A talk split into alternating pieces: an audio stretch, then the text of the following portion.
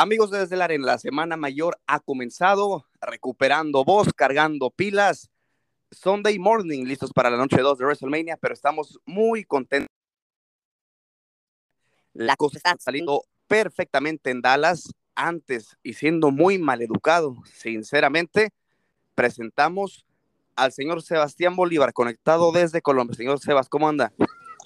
Carlos, ¿cómo estás? Eh, yo estoy anonado. Vivimos anoche en la primera, el primer episodio, llamémoslo así, de este espectáculo y esta serie que se llama WrestleMania 38. La verdad, feliz, contento. Alguna vez habíamos dicho de que no esperábamos absolutamente nada de la cartelera de WrestleMania, pero lo que sucedió anoche en Dallas y que me lo digas tú que estuviste ahí presente fue algo espectacular y digno de lo que se llama WrestleMania.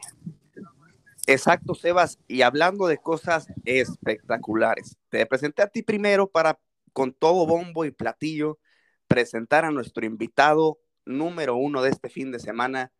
Qué mejor que, que un hombre que realmente el, bueno, por no decir y demás, para mí, el mejor analista de wrestling español. Tenemos al señor Alejandro Gómez con nosotros, el último hombre en pie presenten desde la arena. Alex, ¿cómo estás?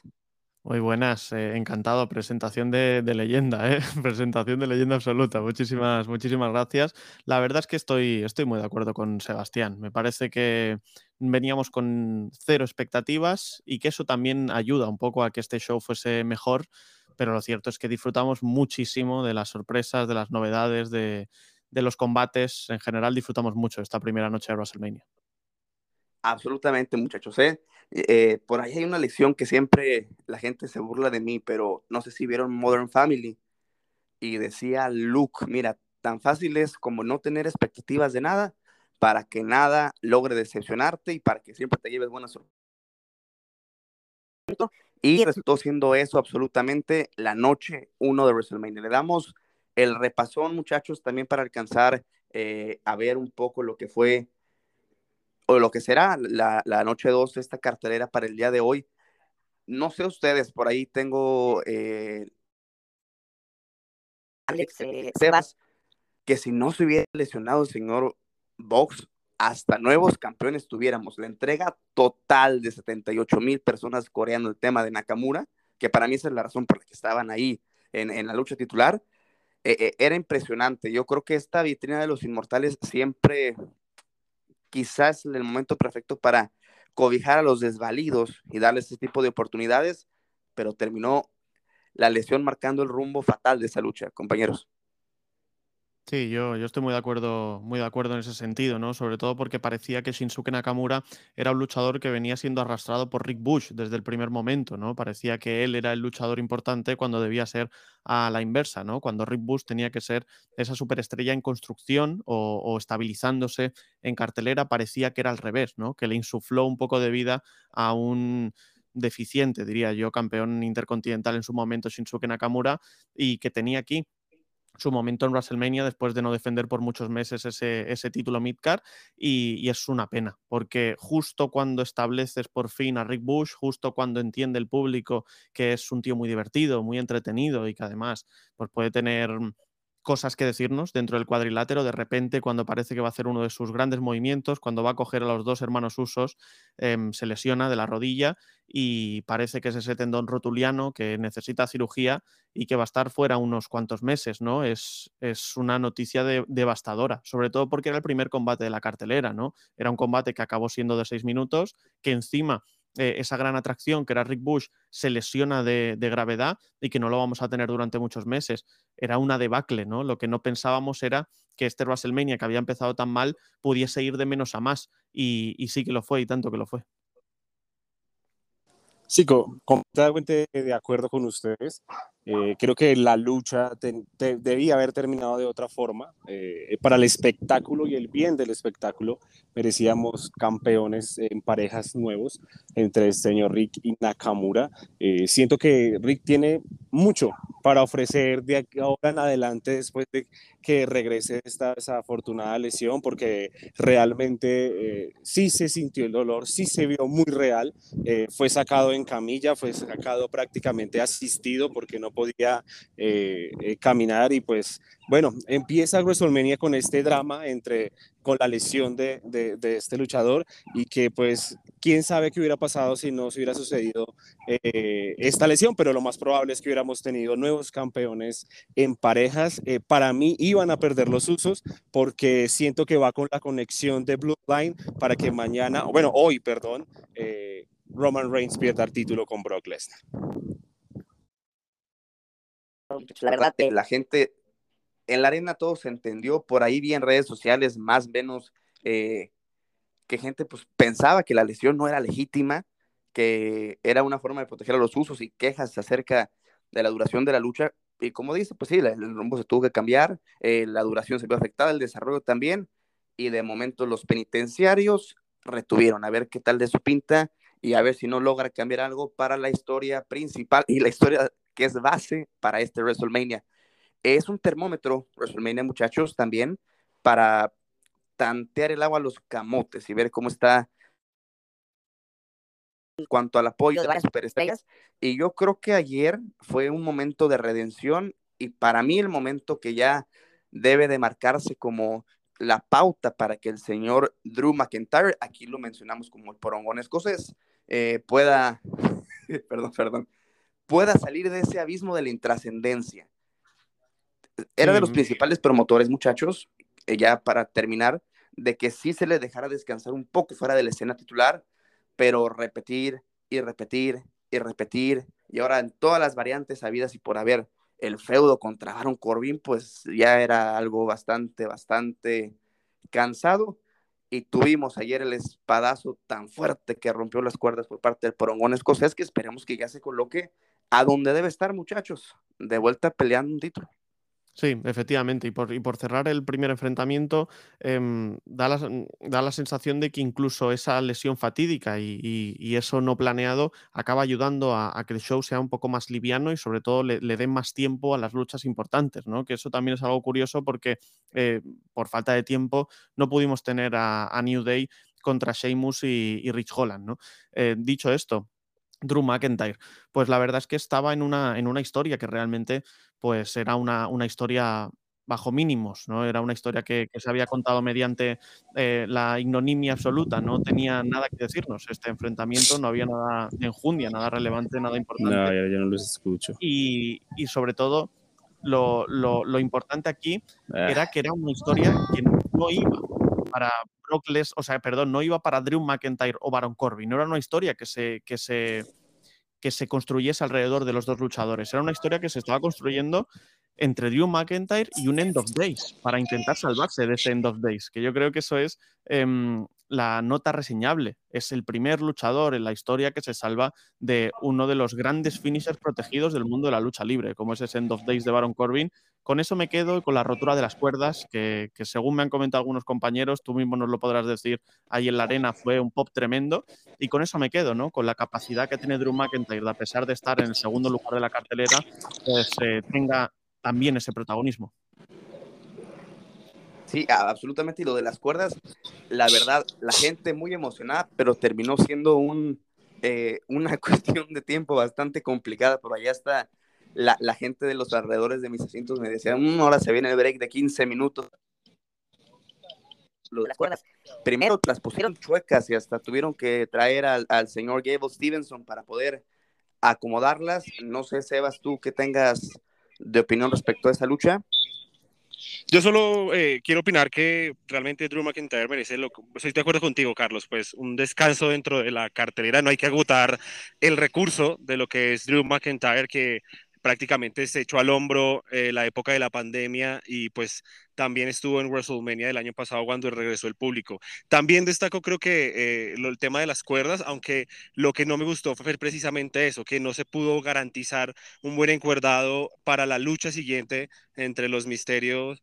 Eh, y el Miss y Logan Paul, porque sí se notó, no sé que Carlos que estuvo ahí presente, porque desde la pantalla sí se notó que no estaban bien templadas y que realmente llegó hasta afectar un poco el desarrollo de la lucha entre los misterios. Sí, claro, al a puro high flyer no les puedes poner cuerdas mal acomodadas, sí se notó, entonces ya saltando justamente haciendo la conexión de esa lucha entre los misterios de y Logan Paul, muchachos, se notó para mí, hay, hay un dicho de que se juntó el hambre y las ganas de comer, ni tanto que queme al santo, ni tanto que no le adorne, porque a Dominic Misterio, bendito Dios para él, para su carrera, fue de las mayores ovaciones, eh, la mayor, sin duda la mayor que ha tenido en un evento en vivo de WWE, pero yo creo que se combina con la animadversión, el odio y la rabia que le tienen a Logan Paul, que dicho sea de paso, yo quiero verlo así no a la altura de Bad Bunny, pero cada vez vemos eh, en ese tipo de invitados y justamente con el común denominador que de mí está en su lucha, que están bien preparados y que no quedan a deber en cuanto a habilidad. Sin duda. Sin, duda. Y además, em, para, hacer un poco de, analogía con lo que comentabais de, las cuerdas, em, Logan Paul llega a este instante y lo hace realmente con bueno, un peso muy, muy fuerte por encima de sus hombros, ¿no? Que es dar un buen espectáculo en esta noche de WrestleMania. Y tiene unas cuerdas que no le ayudan prácticamente nada y se adapta muy bien a, las, a, lo que supone todo ello, ¿no? Es decir, Logan Paul estaba preparado para este show de WrestleMania y creo que desde las entradas de ambos, tanto la entrada mítica del Rey Misterio saltando desde, desde abajo hacia arriba al estilo de, ese eh, SmackDown primerizo, sumado a Logan Paul con esa carta de Pikachu que tenía en el pecho. Eh, todo ayudó para que este combate fuese un combate de, de heel contra face, típico de WWE, formulaico, pero que salió realmente bien. Sobre todo yo me quedo con dos movimientos o, una consecución de movimientos que son los tres amigos de Logan Paul más ese frog splash que creo que sorprendió a todo el mundo y, también la victoria y posterior turn que no, no, tengo claro si es un turn heel o un turn face de, de Mist, ¿no? Porque cuando le haces a un heel tan claro ese turn, parece que incluso te vuelves babyface. ¿eh? No sé cómo lo visteis ahí, ahí en la arena, pero desde luego creo que fue una, buena lucha y sorprendente lucha, sobre todo para Logan Paul y además también destacar sus entrenadores, ¿eh? el propio de Miss y también Nash Carter de MSK, que estuvieron con él ayudándole en todo lo posible y creo que hicieron un muy buen trabajo. Sí, total, creo que hicieron enojar a la gente para con lo que más me, me, quedo es precisamente esa especie de traición que al final el Miss tiene con Logan Paul, porque como ustedes mismos lo han dicho, para Es una persona no querida dentro de Estados Unidos por todas sus polémicas y por todo lo que ha tenido, que creo que esta lucha, además de su calidad en el ring, eh, tuvo ese dramatismo perfecto, como lo dice Alejandro, de una buena lucha entre rudos y técnicos pues al final no nos podíamos quedar con un Logan Paul victorioso, un Logan Paul burlándose hasta el mismo Eddie Guerrero haciendo el frog splash y, su movimiento de, de, hombros. Al final tenemos esta eh, caída de Logan Paul y quién sabe, ¿no? Si un turn face, un turn heel del Miss, aunque pues en lo personal lo prefiero que sea más más cada vez el señor Miss porque le queda muy bien. La verdad, fíjense que yo creo que de repente en las historias hay cosas que se le aplauden a los villanos, a los malotes, a los condenados. Yo creo que fue, fue esas acciones porque sí la gente se encantó de que le diera, le diera el skull crushing final. Entonces, de esas alianzas que sabes que no coexisten por mucho tiempo y terminó de vuelta a la realidad. Yo creo que sí, absolutamente, podríamos decirlo en, temas de, de, más comunes de ser eh, cabronzón a ser malvadillo, como siempre. Entonces, ese fue el cambio que tuvo en pocas palabras de Miss. Pero es que malo, malo y malo no se llevan, son polos opuestos. Eso es en la lucha libre y en todo lado. Exacto. no se van a traer. Rudo y rudo, no hay. No hay, no hay, no hay pareja de rudos. No, no se ve por dónde juntarlo. Por no en algún momento va a pasar algo. a ver. ¿Qué sucede con, con Demis? Que, que en cuanto a farándula es el que atrae las cosas y, me, parece, me parece bien que lo haga de esa forma. Tiene más notoriedad en Estados Unidos por la cuestión de los reality shows, entonces a ver qué compañeros celebridad le traen para el próximo año. Tenemos también eh, entrevistas eh, que con un tinte personal, muy íntimas, que tuvieron ciertas superestrellas eh, con algunos medios estadounidenses. Estaba, estaba la polémica que se desnudó eh, de alma esta Becky Lynch y entre personaje, lo personal, declarando que su lucha, sin ser un secreto a voces para todos, tenía más desarrollo, eh, era más importante que la de Charlotte y Ronda, que debió de, que debería de ser el evento estelar, que no importaba, que era la lucha que se iba a llevar los reflectores, terminó siendo la cuarta lucha. Estuvo muy, muy interesante. La gente volcada, volcada con esta, con esta Bianca Bel muy cuidados para mí con ella en cuestión de logros, no sé cómo lo piensen ustedes, compañeros, porque tenemos justamente frente a el espejo de Charlotte Flair, de que tanto logro seguido, por más que esté avalado por el talento, eh, hace que la gente te odie inmediatamente. Entonces, ante Bianca tenemos a la siguiente, si lo quieren buscar en un futuro cercano, en el presente, que para mí ya lo es, tenemos al atleta más por a la mujer que va a hacer una historia condecorada tremenda y que ayer la gente se le entregó y cerró el dicho de ojo por ojo, diente por diente. Tuvieron que sufrir el squash de SummerSlam, darle el regreso a Becky, pero fue una redención perfecta. Sobre todo yo mm, aquí destacaría la capacidad que tienen ambas luchadoras para contar una historia que no se ha podido contar eh, eh, fuera. Es decir, eh, ellas dos venían con una historia de redención clara, con esa derrota de Bianca Belair en 26 segundos, que la convertía por ende en una babyface underdog, y que a partir de ahí teníamos que explicar, ¿no? Una historia que venía desde allí, que venía desde, desde verano del año pasado, y que todo eso había ido construyéndose poco a poco para encontrarse en WrestleMania con una Bianca Belair que le pudiese mirar de tú a tú, cara a cara, a Becky Lynch. Esa historia no se explicó. Se explicaron otras distintas que a mi parecer eran menos interesantes, ¿no? Pero tenían claro que tanto Becky Lynch como Bianca Belair tenían claro qué querían contar dentro del cuadrilátero y si no pudieron hacerlo fuera, pues lo hicieron aquí dentro, ¿no? Yo, yo destacaría principalmente la capacidad que tiene Becky Lynch para poner over a sus rivales, ¿no? La capacidad que tiene sobre todo para demostrar que esto es un juego de dos y que tienes que bailar un vals y que esto no va de ponerse por encima del resto. Esto va simplemente de dar un buen espectáculo. Becky Lynch lo sabe perfectamente y sobre todo también me parece que es muy inteligente el planteamiento inicial del, combate. Y es que Bianca Belair eh, no puede, no puede, ¿no? Con Becky Lynch. Parece que, Becky Lynch entiende que su plan es un sprint y que si no le ganan un sprint se ha quedado sin, ¿no? Y que a partir de ahí veremos qué sucede. Y a partir de ahí es territorio inexplorado, porque ella sabía que en 26 segundos había podido ganar y quería reeditarlo aquí. Me parece un buen toque, me parece que además sienta muy bien las bases del enfrentamiento y luego creo que es un combate, es un combate gutural, es un combate de historia, es un combate de redención, es un combate de guerra y es lo que creo que es, es el combate de, la vida de, de, Bianca Belair. Es el combate de, de cómo ha sabido recomponerse de todos los problemas, de un problema que incluso podía haber llegado a ser em, horroroso para su carrera, que es perder eso después de todo el momentum, perder ese título en SummerSlam, se recompone, lo gana aquí de nuevo y lo que tú decías, 2 a 0.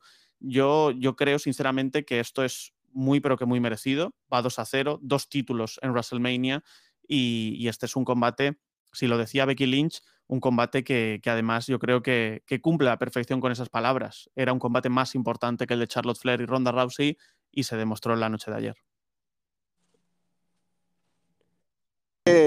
La vida le ha dado una revancha a Bianca Belair. Ella no merecía perder el título de SmackDown como lo perdió el año pasado en SummerSlam. Y además de la buena lucha que dieron con Becky Lynch, yo me quedo con lo histórico de Bianca Belair, donde logra su primer campeonato femenino de SmackDown en un WrestleMania y ayer en Dallas logra su primer título femenino de Raw en un WrestleMania. Creo que eh, la señorita EST de la WWE está haciendo historia y tiene muy, mucho para dar y anoche no lo demostró y creo que Carlos lo ha dicho. La gente también se sorprendió desde la arena como la calidad de lucha y lo histórico que puede ser esta carrera para Bianca Belair.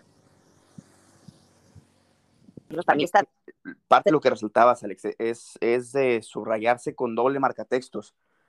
La evolución hasta cierto punto que ha tenido Becky Lynch, ya sabemos que por ahí en las luchas de WrestleMania siempre se le puede trabar algo. Entonces, la evolución que ha tenido es, es maravillosa. De las historias, la forma de, proyectar su personaje de agosto para acá ha sido, ha sido increíble. La lucha más larga que ha tenido de agosto para acá por evidentes razones, muy bien llevada. La verdad, todo tuvo un excelente hilo conductor durante el desarrollo de... Pues sí, absolutamente no puedo concordar más, más, con ustedes.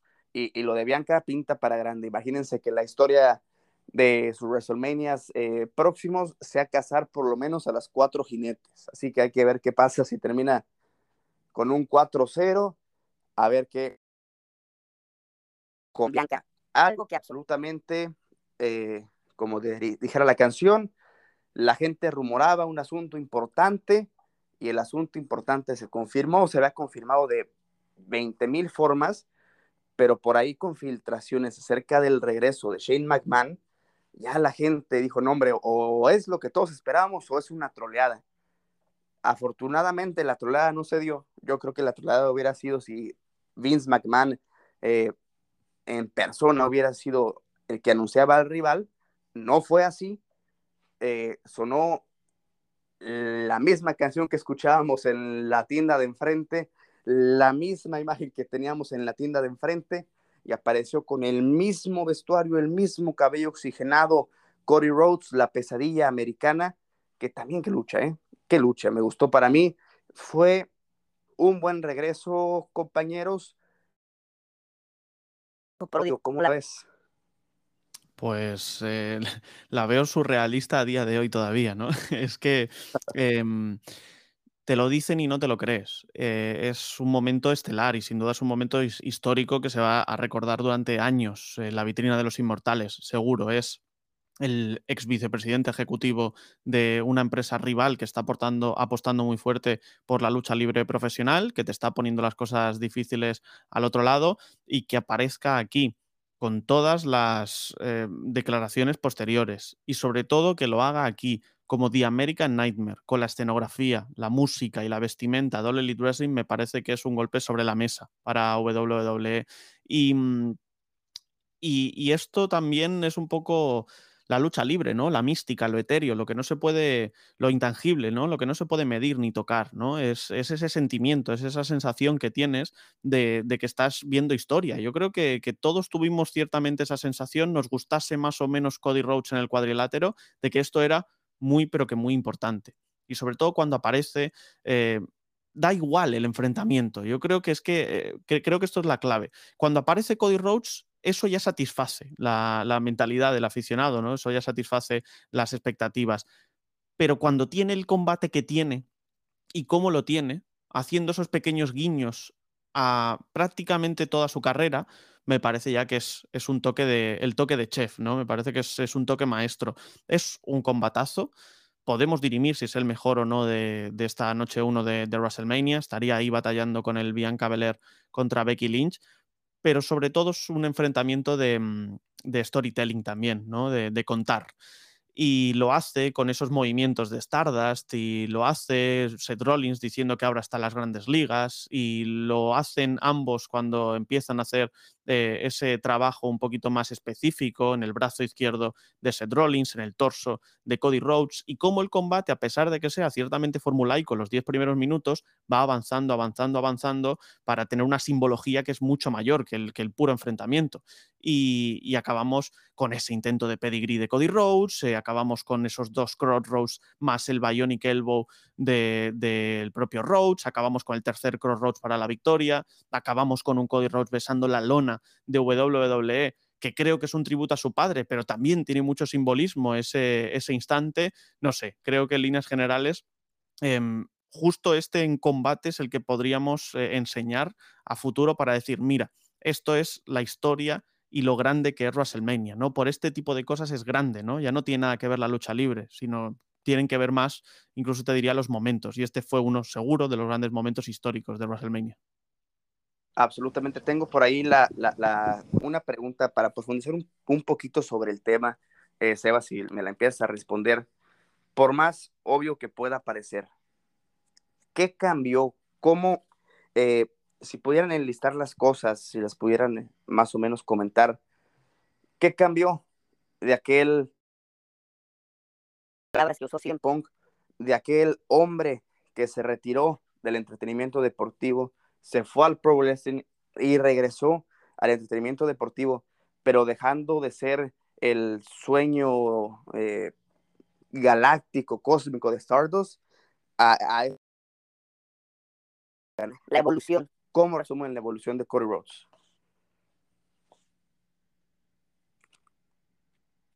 La puedo resumir. Es que yo quiero que con lo que dice Alejandro de los simbolismos. Creo que ayer, más allá del buen espectáculo luchístico que se vio, entre paréntesis que se puede hacer es darle la relevancia a Seth Rollins, porque creo que sin él no hubiera podido ser tampoco la lucha de lo que fue anoche con Cody Rhodes. Pero para tu pregunta quiero, la quiero responder a partir de allí, de esos simbolismos que se empezaron a crear después de la salida de, de un Cody Rhodes que no iba para ningún lado. Lo hablábamos en otros episodios de Desde la Arena. Creo que Stardust y este Shining Cody Rhodes eh, eran algo que nosotros podríamos decir en un futuro, en ese momento, Cody Rhodes no está para grandes cosas, pero realmente sí lo demostró. Aquí está la pesadilla americana, creo que eh, en todo su ser, en su físico, en su cabello, en su forma de hablar, en su mirada. O sea, creo que ahora tenemos un luchador completísimo. Un, luchador que es una completa superestrella, que es un pro wrestler, que es un entertainer, llámelo como sea, eh, porque a partir de una mirada, con una sola mirada, cuando ayer lo elevaban de la plataforma, ya, ya te, te, daba eh, cosquillas, como dicen en, en, la piel. Creo que, creo que eso cambió, que es, nos sorprendió que ahora tenemos un Cody Rhodes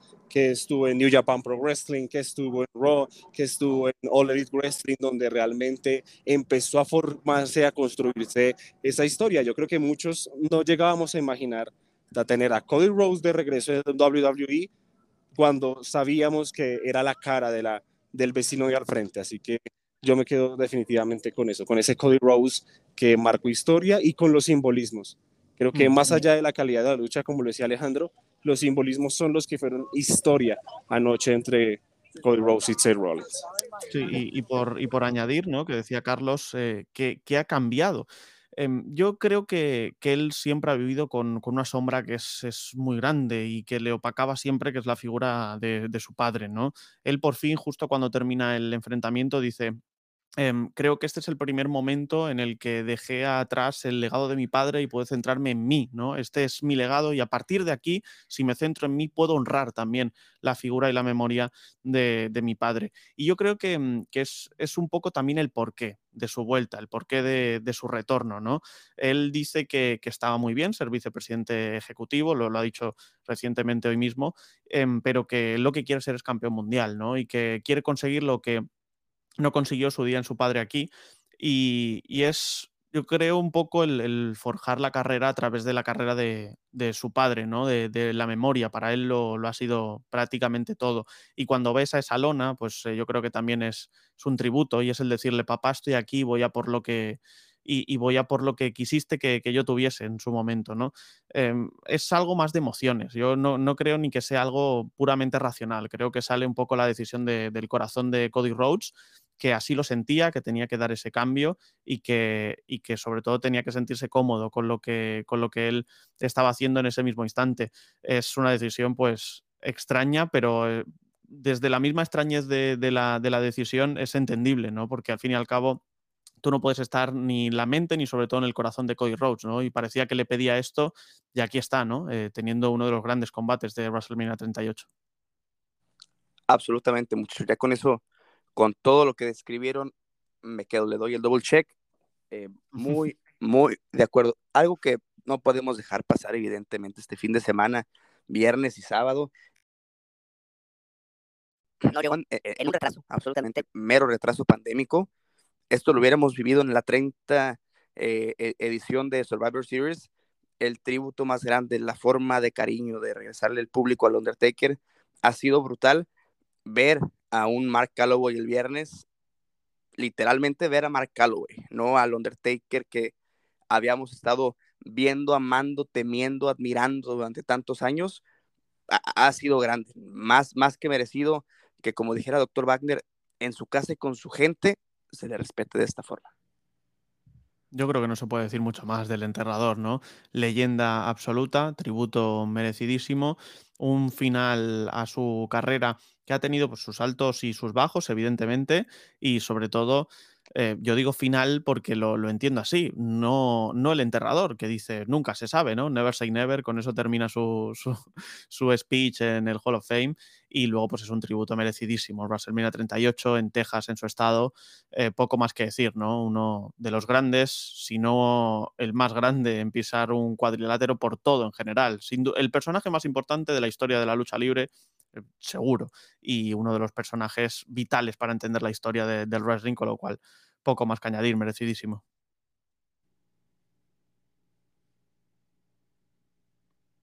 Sebas, por ahí. Bueno, perdón, acá estoy. Eh, respecto al Undertaker, no, ¿qué se puede decir? Creo que mm, es merecidísimo.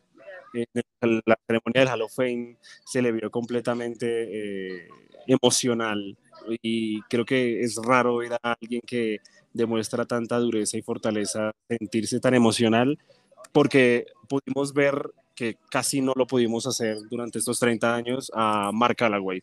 Pudimos ver a Mark Callaway hablar, pudimos ver a Mark Callaway contar historias personales, hablar de sus compañeros de, de ring y de camerino de una forma en la que creo que muchos eh, nunca lo habíamos escuchado hablar. Mm, never say never y creo que lo vamos a, a, extrañar por completo porque para mí no hay un regreso a los cuadriláteros del Undertaker como igual se rumbora todos los, todos los años. Creo que es poco esos casi tres minutos de aplausos que, que hubo en el Hall of Fame y que seguramente también se sintió anoche desde el estadio eh, la emoción de, del Hall of Fame del Undertaker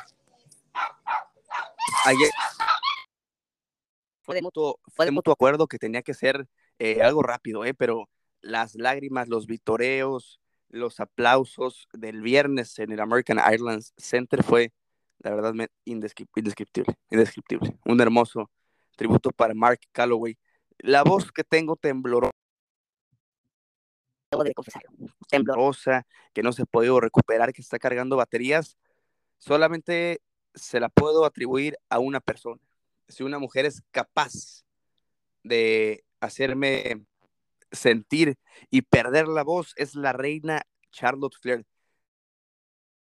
No sé si lo ven ustedes así de, así de esta forma como yo, pero llegaba en papel de victimaria, como en aquella lucha contra Asuka Nueva Orleans, que era un Asuka invicta, que era un Asuka que venía rompiendo todo y que yo me estaba resignando a ver perder a la reina ayer fue de una misma.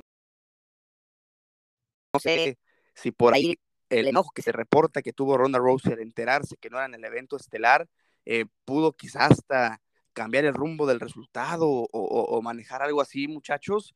Pero pues sí, no nos podemos negar. Eh, el pleito que había de la gente en alguna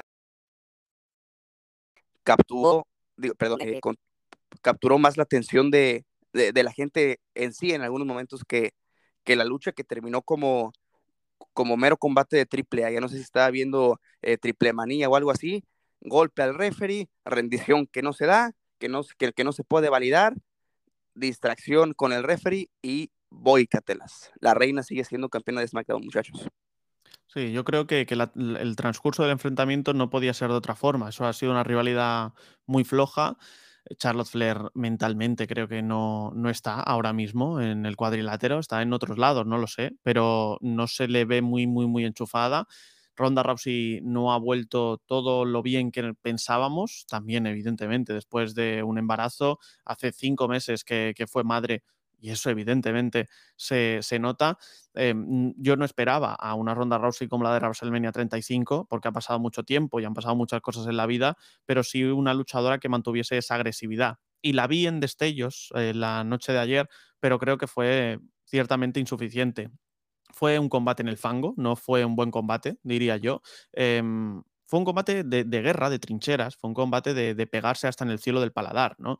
Eh, fue, fue una, casi una host fight, ¿no? Y, sí que es verdad que se juega mucho con las sumisiones y tal, pero tampoco creo que tengan mucha sinergia Ronda Rousey y Charlotte Flair, y yo no sé si será por lo que comentabas, ¿no? Que, estaba o no enfadada Ronda Rousey, algo que, de momento no sabemos a ciencia cierta, de no ser el main event, pero desde luego que ni la historia, ni la, ni la forma física, ni lo que habían demostrado era para main event de WrestleMania, ni muchísimo, ni muchísimo menos.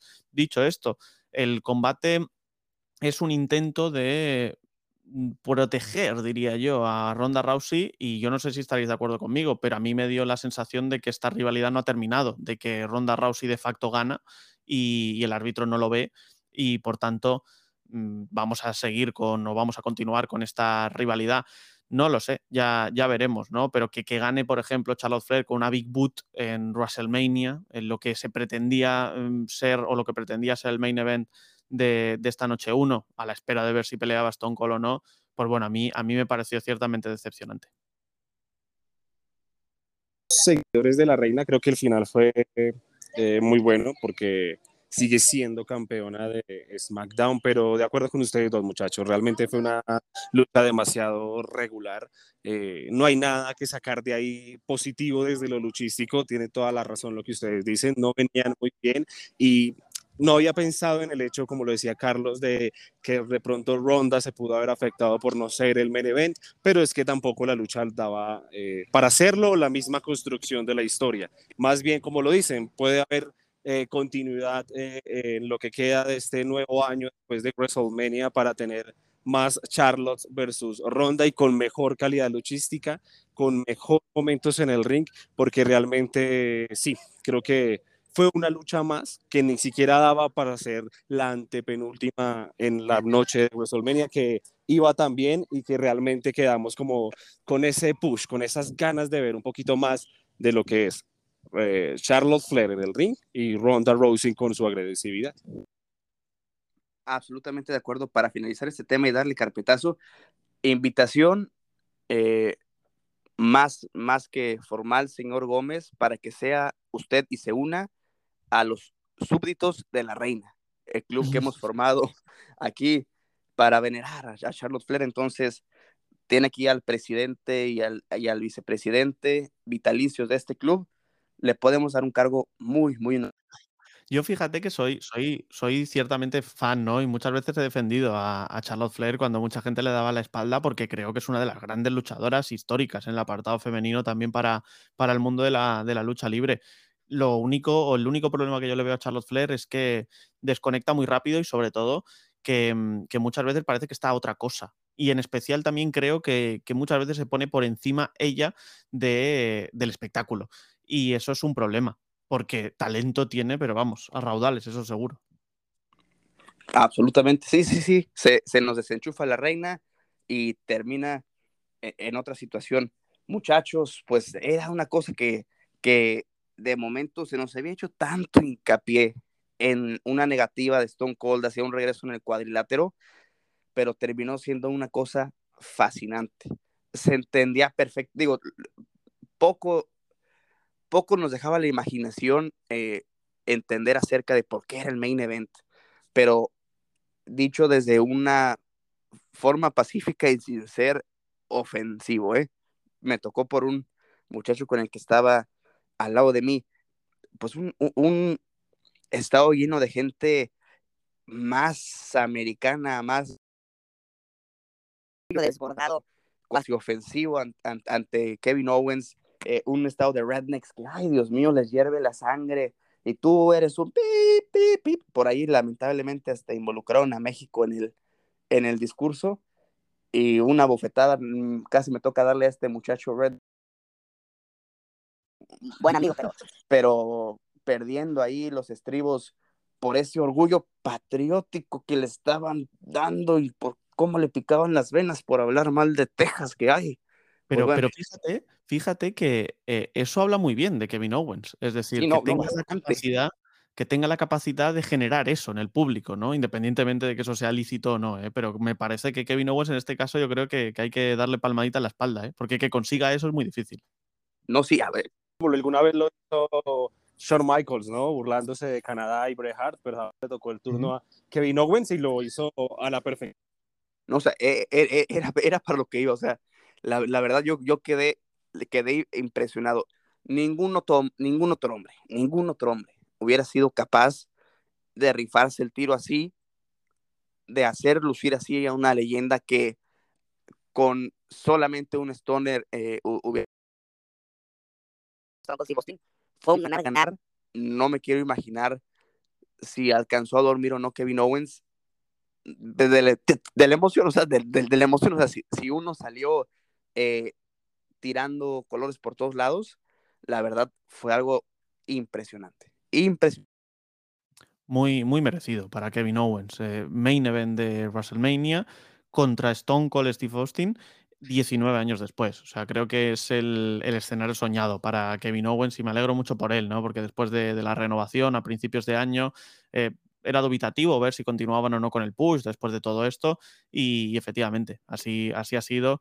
Se lo merece mucho y creo que ha sido también el hilo vehicular perfecto. Es lo que tú decías y estoy muy de acuerdo. Es muy difícil tener otro luchador como Kevin Owens que pudiese llevar también esta rivalidad, una rivalidad que se ha cimentado única y exclusivamente en un luchador, que ha sido él criticando a un estado. Y era muy difícil porque cuando tú ibas a cualquier show semanal, tú estabas criticando el estado de Texas en otros estados diferentes, es decir, no ibas a tener el peso, la importancia que, iba a tener, en este caso, ese KO Show en el ATT Stadium, ¿no? Y mm, y yo, sinceramente, desde un primer momento pensaba que no era necesario tener un enfrentamiento de Stone Cold Steve Austin 19 años después. Se le veía ciertamente cascado, ya además eh, muchos años, muchas lesiones, muchos problemas. Mm, me parecía que no era necesario, ¿no? Sin embargo, claro, ves, ves el enfrentamiento ves esos reductos de la atitudera, ves esos recuerdos, ¿no? Y te empiezan a subir y se te empieza a poner la piel de gallina, ¿no? Esa sensación un poco de que, de que estás volviendo a otra época, de que te la están encapsulando las mil maravillas y que te la están uniendo con, la vida real, con el aquí y el ahora, ¿no? Me sorprendió para muy bien el combate, no fue un squash, em, fue la demostración de que Kevin Owens es un tío al que hay que aplaudir siempre, vendiendo lo máximo que podía todos esos golpes, incluso el momento final con la silla, el rebote y demás, que es, es, es cómico y encaja muy bien con todo. Y sobre todo también, muchas veces no lo hablamos, ¿no? Pero aquí yo creo que mm, que hay que felicitar a WWE por el timing de todo. El KO Show nos alargó mucho, las expresiones faciales de Stone Cold Steve Austin fueron muy acertadas, cuando él no hablaba, solo tiene dos, frases hasta que pelean, eh, todo lo que sucede en el enfrentamiento, incluso los, los suplex que se come en, en el cemento está todo muy bien estructurado para que cierre la noche uno de WrestleMania. Yo salí muy satisfecho de esto, más de lo que podía llegar a pensar en un primer momento. Eh, uno de los también grandes ganadores de la noche de WrestleMania, como ustedes lo acaban de decir, es Kevin Owens. A lo mismo como destaco la labor de Seth Rollins con Cody, porque sin Seth no hubiera podido ser lo que fue la lucha de, de Cody Rose. Aquí mismo Kevin Owens sacó esa casta que todos lo hemos visto durante los años y además del storyline y demás, creo que supo controlar muy bien, ser un fan más para entregarle al público que también es fan de Stone Cold Steve Austin lo que vimos eh, anoche. No le tenía mucha fe a lo que se iba a dar como lucha entre Kevin y, Stone Cold. Ustedes podrán recordar que empezó con pataditas muy suaves, ¿no? Como si fuera un conteo de 1 a 10, pero pasados tres minutos de la lucha, Stone Cold yo creo que se sentía como si estuviera en WrestleMania 14 luchando contra Shawn Michaels. Creo que los que pudimos crecer o los que en la infancia vimos a Stone Cold en la era actitud, anoche estábamos anonadados. Yo realmente no podía creer que estuviera viendo otra vez en vivo y en directo. Luego de 19 años, una lucha de Stone Cold y con en su escenario, con su gente. Eh, creo que lo hicieron muy bien. Stone Cold lo hizo muy bien. La misma WWE lo hizo muy bien, como lo decía Alejandro, los tiempos fueron perfectos, el desarrollo perfecto. Desafortunadamente, este patriotismo americano es extremo, eh, como lo contaba Carlos, que pues son cosas que tal vez desde la pantalla no lo vemos, pero así mismo lo generó Kevin Owens, como lo decía con el ejemplo de Shawn Michaels en su momento con Canadá y Bret Hart. Asimismo lo logró, creo que era la idea y estuvo perfecto. Creo que en la noche 1 de WrestleMania no podía haber terminado de la mejor forma, fue espectacular. Yo la verdad, aún con emoción lo digo y escuchándolos me daba inclusive mucha emoción de poder haber visto de nuevo a Stone Cold Steve. Absolutamente lo del patrocinio se entiende, o sea, sí, sí, digo, eh, tocó cerca, pero no, o sea, eso solamente y remarca lo gran storyteller que es Kevin Owens. O sea, cuando es cuestión de wrestling, eh, las reacciones intespentivas, eh, ya no sé ni qué estoy diciendo. Las reacciones, las reacciones de esa altura. Dale, dale. No, yo solo quería decir que no justifico eh, los, pues el, ese patriotismo extremo con lo que tú tuviste que vivir, pero creo que precisamente Kevin Owens lo hizo a la perfección. De eso se trata muchas veces la lucha libre, de lograr ese tipo de, de emociones que algunas personas no saben interpretar y lo hacen de una manera eh, que no es, pero de eso se sentir que realmente me están ofendiendo, que realmente odio a esa persona que tiene ese micrófono y que llega El Salvador a defender mi tierra, a defender el gran estado de Dallas, ¿no? Como lo fueron diciendo durante todo este tiempo. Exacto, intentando decir la palabra, me, me, revuelvo, pero sí, estuvo muy cabrón, perdón, muy cabrón, muy cabrón, sí, pero bueno, ya para no, para no darle, y para darle continuidad, para no meternos eh, tanto las narices, quiero que me digan muchachos, jugándole a, a, que estamos leyendo las cartas del tarot y tenemos la bola mágica, de cuatro combates ¿Cuáles son los cuatro resultados que ustedes creen que se va a dar? De los títulos. ¿Quién sale con el campeonato femenino de parejas? Uf, qué, qué difícil. Pero si tengo que apostar, eh, diré Rhea Ripley y Liv Morgan. Y mira que en, en, inicialmente eh, Sasha Banks eh, yo creo que, podía haber tenido su momento con Naomi y conseguir romper esa racha de derrotas, eh, que va 0-6 en WrestleMania, pero me parece que se va con, con 0-7 la, la, reina. Mi, mi, apuesta es Rhea Ripley y Liv Morgan. La apuesta es Liv y Rhea. Creo que para mí en lo personal no hay nada de construir con Naomi y, y Sasha Banks, mucho menos con Natalia y Shaina Blazer y pues lo de eh, Quintelina y Carmela ya está a punto de terminar, así que creo que hoy hay nuevas campeonas en pareja. Písame, pero no me dejes. Así le, voy a, así le dije ayer a los ojos a, a Rhea Ripley mientras se burlaba de cómo hice su pisotón mágico, eh, pero sí. Yo tengo esa especie de miedo, ¿verdad? Por decirlo en, entrecomillado y que se entiende, entiende en el buen sentido de la palabra, de que Sasha y, y, y Naomi terminen siendo las campeonas, pero yo también apuesto por la ya merito de WWE, que es esta Liv Morgan. Desperdiciado, desperdiciado en la serie de, en, en la división de parejas, pero bueno, eso ya esperemos que también ella resurja como, como al parecer Drew McIntyre lo va a hacer. Campeonato femen, perdón, campeonato de parejas de Raw, señores. Diré, diré que retiene Arquibro. Diré que retiene Quebro sin, sin estar muy convencido, ¿eh? tampoco, porque puede ser el momento de, de una separación, eh, no lo sé. Eh, Randy Orton está muy contento con lo, que, con lo que está haciendo.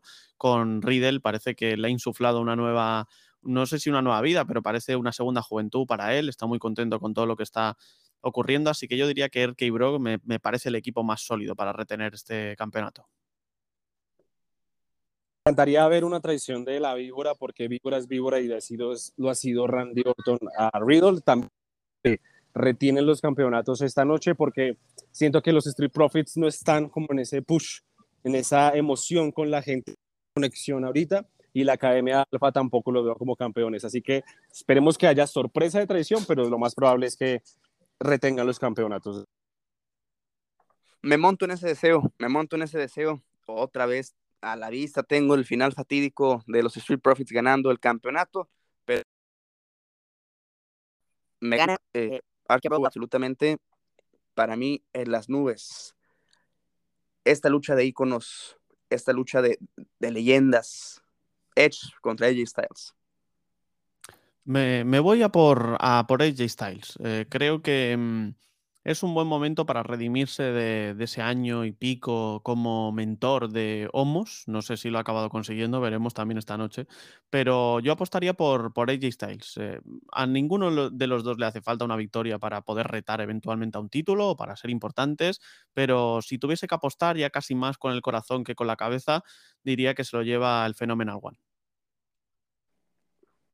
todo lo que espero es que haya una lucha espectacular, una lucha que los dos muy bien la pueden dar. Siento que el, resultado aquí no juega mucho con lo que vaya a pasar en un futuro. Desde lo personal, porque Edge es Edge, creo que, que, quisieran realmente que ganara Edge, pero también creo que gana AJ Styles, pero para mí lo importante es lo que pase en el ring y creo que tienen que entregarnos una muy buena lucha esta noche. Fenomenal la lucha, fenomenal el ganador. Yo creo absolutamente que sí. AJ se la lleva y claro, ni tanto que tenga ni tanto que no le alumbre. Entonces, no quiero ver un Iron Man match, casi casi en cuestión de duración, pero que, lo sepan manejar. Esos dos hombres eh, pintan poesía en arte, lo que sea, en cualquier lienzo, entonces que lo, que, que lo hagan con... Y la que mete en problema a todo el mundo. Ahí se me pueden dar, fíjense, se, las voy a, se la voy a poner un poco más complicada aparte del ganador, ¿cómo resolverían el problema? Porque para mí va a ser un problema. Eh, no sé, puede, pueden darme la opinión al respecto. El problema de la para mí, dos marcas, un campeonato unificado, vemos el desastre y el descuido que puede generar eh, con la otra, con la marca en la que no se centren las rivalidades. Entonces, ¿quién gana y cómo resolverían ustedes eh, en qué punto ese, ese tema de la unificación? Yo, yo, diré que, yo diré que Roman Reigns. Eh, creo que es el luchador por el que tienen que apostar. Brock Lesnar es un part-timer que te ha dado grandes momentos durante toda su carrera. Está en uno de los mejores estados de forma, por lo menos en cuanto a personaje de su carrera. Pero Roman Reigns es tu apuesta. Es, es, el luchador, es la punta de lanza, es la vanguardia de tu, de tu compañía. Creo que Roman Reigns tiene que alzarse con, con los dos títulos. ¿Y cómo lo resolvería? Pues pues primero no metiéndome en este embrollo de primeras, ¿no? Es un combate muy rimbombante, es un combate demasiado grandilocuente. Lo han querido hacer enorme a todos los niveles. A este combate casi que solo le falta una, estipulación, porque es em, Champion versus Champion, Winner takes all, Unification Title Match, y luego además te dicen que es el mayor combate de la historia de WrestleMania, o the biggest main event en eh, WrestleMania history, ¿no? Em, es un combate enorme en todos los sentidos, ¿no? Em, de forma impostada o de forma real. Yo creo que de ambas, ¿no? También. Em, ¿Cómo lo resolvería? No unificando los títulos, pero eso va a suceder, eso va a ocurrir. Quizá nos quedemos con el título de la WWE, veremos. Y a mí me da un poco de pena porque este campeonato universal, cuando se construye, ya tiene cierto legado. Lleva unos cuantos años en, circulación, ¿no? y que tengas este título para que luego posiblemente lo separes en otros dos, porque la división de marcas me parece vital, sobre todo para los contratos televisivos de WWE. Recordemos, en los lunes con USA Network, en los viernes con Fox, el año que viene ya están hablando, se tienen que renovar los contratos y cada, cada cadena va a querer su título, cada cadena va a querer su campeón, yo no tengo ninguna duda. Con lo cual, eh, no creo que vaya a durar mucho tiempo. Este campeonato unificado, pero es un embrollo tremendo, porque creo que sí que necesitas un campeón en cada marca, sobre todo para diferenciarlas un poco y para entender que son cositas distintas, ¿no? El combate creo que va a ser muy bueno si le dan tiempo. Debería ser el campeón Roman Reigns, a mi parecer al menos, y, la gran duda es eso, qué va a ocurrir con el, con el campeonato. No tengo, no tengo ni idea, pero espero que, pronto se, se vuelvan a desunificar, ¿no? O se desunifiquen, por así decirlo mi corazón quiere que gane Brock Lesnar, pero mi razón quiere que gane, bueno, o cree que va a ganar Roman Reigns, que para mí sería lo correcto. Eh, la intención de crear la nueva cara de la WWE después de John Cena, que no hemos tenido una relevante. Roman Reigns lo está haciendo, lo está haciendo muy bien. Brock Lesnar es un luchador eh, de medio tiempo, es una persona que no está 100% eh, en Raw y en SmackDown, que también sería un desacierto tener un solo campeón. Las épocas han cambiado desde la división de marcas. Es necesario e importante, más allá de lo que decía Alejandro de los negocios y la cadena 1 y la cadena 2, desde la historia, por así decirlo, en, en Raw y SmackDown, cada marca merece su, su, campeón. Así que si Carlos me lo pregunta, no tengo la más remota idea. Hay que sentarse a pensar cuál va a ser la estrategia de WWE después de que termine WrestleMania esta noche con un solo campeón máximo dentro de la empresa. Yo me voy con el título de la WWE. El campeonato universal se ha construido, ya tiene un renombre y demás, pero el orden correcto de la historia nos dice que pues debería quedar el World Heavyweight Champion de WWE. Quiero que gane Brock, pero la verdad no, no, no lo creo. Creo que va a ser Roman Reigns. Es la nueva cara de la WWE, es quien está llevando a la empresa en estos momentos eh, en las cosas estelares. Así que nada, más allá de eso, también espero que, que así como han eh, ampliado esta lucha, la importancia que le han dado el nombre de que es la lucha más grande de la historia de WrestleMania, sea así y no sea tal vez un botch y un fail de lo que veremos esta noche, que Roman y Brock estén a la altura de lo que han construido, que se la crean completamente porque lo que va a pasar esta noche tiene que ser histórico. Absolutamente. Para mí el reto importante es ese, hacer la buena lucha, que, que vaya llevando también toda la noche los demás combates a tener una velada agradable, que no pase lo que sucedió en Nueva Orleans, que la, para la eh, eh, penúltima lucha que fue la de Alexa Bliss contra esta niña, Naya Jax, sí, eh, empezó a ser tan infumable que la gente con las pelotas de playa estaba ya, ya jugando, perdió la atención completa, hasta terminó una famosa imagen de, de Brock Lesnar aventándole el título al señor McMahon en la posición de gorila. Entonces, para mí, ese es el reto, hacerla una buena lucha. Yo creo que también el jefe tribal eh, se va a seguir consolidando como la cara de la empresa. Es el hombre que, que a su modo, de su forma, con sus aciertos, eh, sus errores, ha estado cargando. Sí, yo creo que, que va a ser eso. Y pues me voy a poner en la misma. No sé cómo lo van a resolver, pero para mí tengo una fecha clara. Para mí, es eh, absolutamente SummerSlam el punto de quiebre. Si no es, si es antes, para mí estarán diciendo, mira, una lucha de WrestleMania no vale mucho, lo, hacemos, quitamos, eh, borramos rápido lo que hacemos. Entonces yo creo que para SummerSlam está ese punto de quiebre perfecto para que puedan arreglar la cuestión ahí, de traer otro campeonato, o sí desunificar y que pierda Roman 1, no sé, no sé, no sé, pero bueno, algo, algo así me, me, estoy imaginando se cumpla con todas las expectativas y que todo esté tranquilo. Absolutamente. La última pregunta, ya porque se alargó, señores. ¿Hay sorpresa hoy? ¿Alguien llega? Eh, yo, yo, yo te diré que no, yo te diré que no, pero nunca se sabe. En el mundo de la lucha libre bueno, ¿quién nos iba a decir que hace dos meses sí tendríamos a Cody Rhodes en WWE? ¿O quién, quién nos iba a decir hace dos semanas que Stone Cold Steve Austin sería el main event de WrestleMania 38? Eh, te, diré, te diré que no, que no, que no hay ninguna sorpresa. Y que se las van a guardar para Monday Night Raw. Veremos si, si Bailey, veremos si Oscar, veremos si acaba regresando Alexa Bliss. Eh, veremos si Lacey Evans, eh, ya, ya veremos, ¿no? Birmahan, que ya está confirmado para el lunes, no, no lo sé, pero mm, yo no, espero, no espero nada fuera del guion en esta noche 2.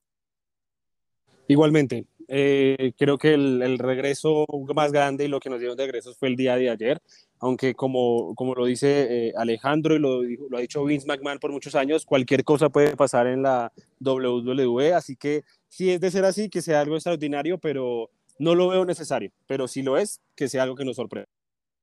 Muy bien, tampoco, también le echo las fichas a que no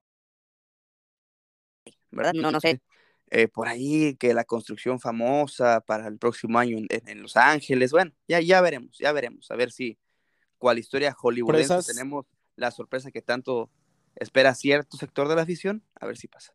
Sorpresas tal vez de pronto, como lo, lo que mencionas ahorita, de pronto el cambio de estipulación de lucha de Brock eh, Roman, eso sería algo súper interesante, una construcción de historia pequeña que se dé durante el magno evento que al final digan, ustedes se tienen que matar en el rey, va a ser un no holds bar o algo interesante. Ese tipo de sorpresas sí me gustaría verlas. Lo harán quedar también